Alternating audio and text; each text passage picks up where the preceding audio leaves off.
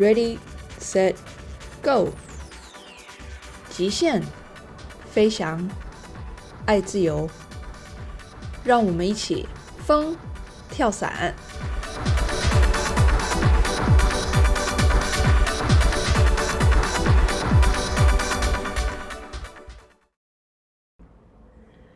风跳伞要开自己的 podcast 喽！呜呼！大家好，我是 Daisy。如果你有跟我一起跳过伞，你可能也会称呼我呆姐、阿呆或者是黛西。我是风跳伞的创始人。当初在二零一九年成立风跳伞的时候，主要就是想要让更多人能够了解跳伞这项运动。另一方面，也让已经在跳伞的人可以更容易获得有关跳伞的中文专业资讯。三年来，我已经在风跳伞的 Facebook 粉丝页以及 IG 上面分享了很多有关跳伞的资讯、专业知识。还有就是，如果你想要学跳伞，或者你想要去尝试跳伞，你可以如何开始？今年风跳伞将开启一个新的里程碑，我们要开始录制自己的 podcast 节目。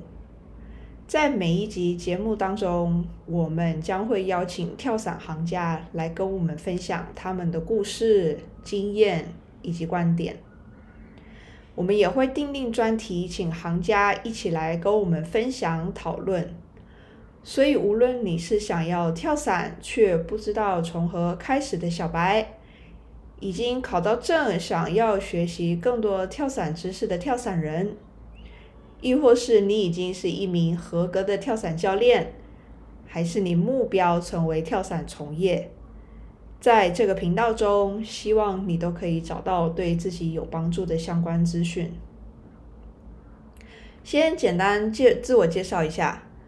我二零一四年到纽西兰的跳伞学校去学跳伞，毕业之后就开始在世界各地的跳伞基地工作，包括纽西兰、澳洲、匈牙利、德国以及中国。目前我从业八年，有四千两百跳。我现在是在广东罗定的英飞跳伞基地担任安全官。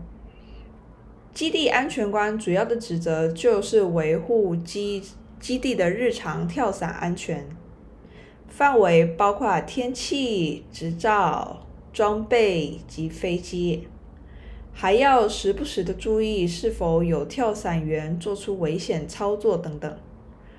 除此之外，我也是双人伞教练、AFF 教练以及初级教练的考官。翻成白话来说，我可以带游客，可以教你如何自己跳伞。如果你预计成为跳伞从业人员，那你需要的第一张初级教练执照，也可以来找我考。跳伞在亚洲社群当中一直比较像是军人的专利，绝大部分的人都只有在当过兵，尤其是伞兵。才有办法认识或者接触跳伞，所以在亚洲有很小一部分的民间跳伞员，他们其实都是透过当兵的阶段燃起了他们的跳伞梦。退役之后，想尽办法考到跳伞证，开始他们的跳伞人生。所谓的民间跳伞，是指非军事性质的跳伞活动。近年来，到澳洲、纽西兰去跳伞，成为越来越多人的梦想清单之一。但也好像仅止于此。对大部分的人来说，要去学跳伞、去考证，甚至说把这个当成职业，在目前的阶段，就好像天马行空的幻想一样。但是，跳伞这项运动在美国大概已经有一百年的历史了。之所以称它为一项运动，是因为它在美国并非军人的专利。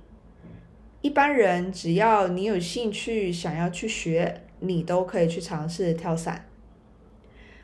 当你周末跟朋友约了一起去喝咖啡、逛街、看电影、去爬山、打篮球，有这么一群人，他们是跟朋友一起约了去跳伞的。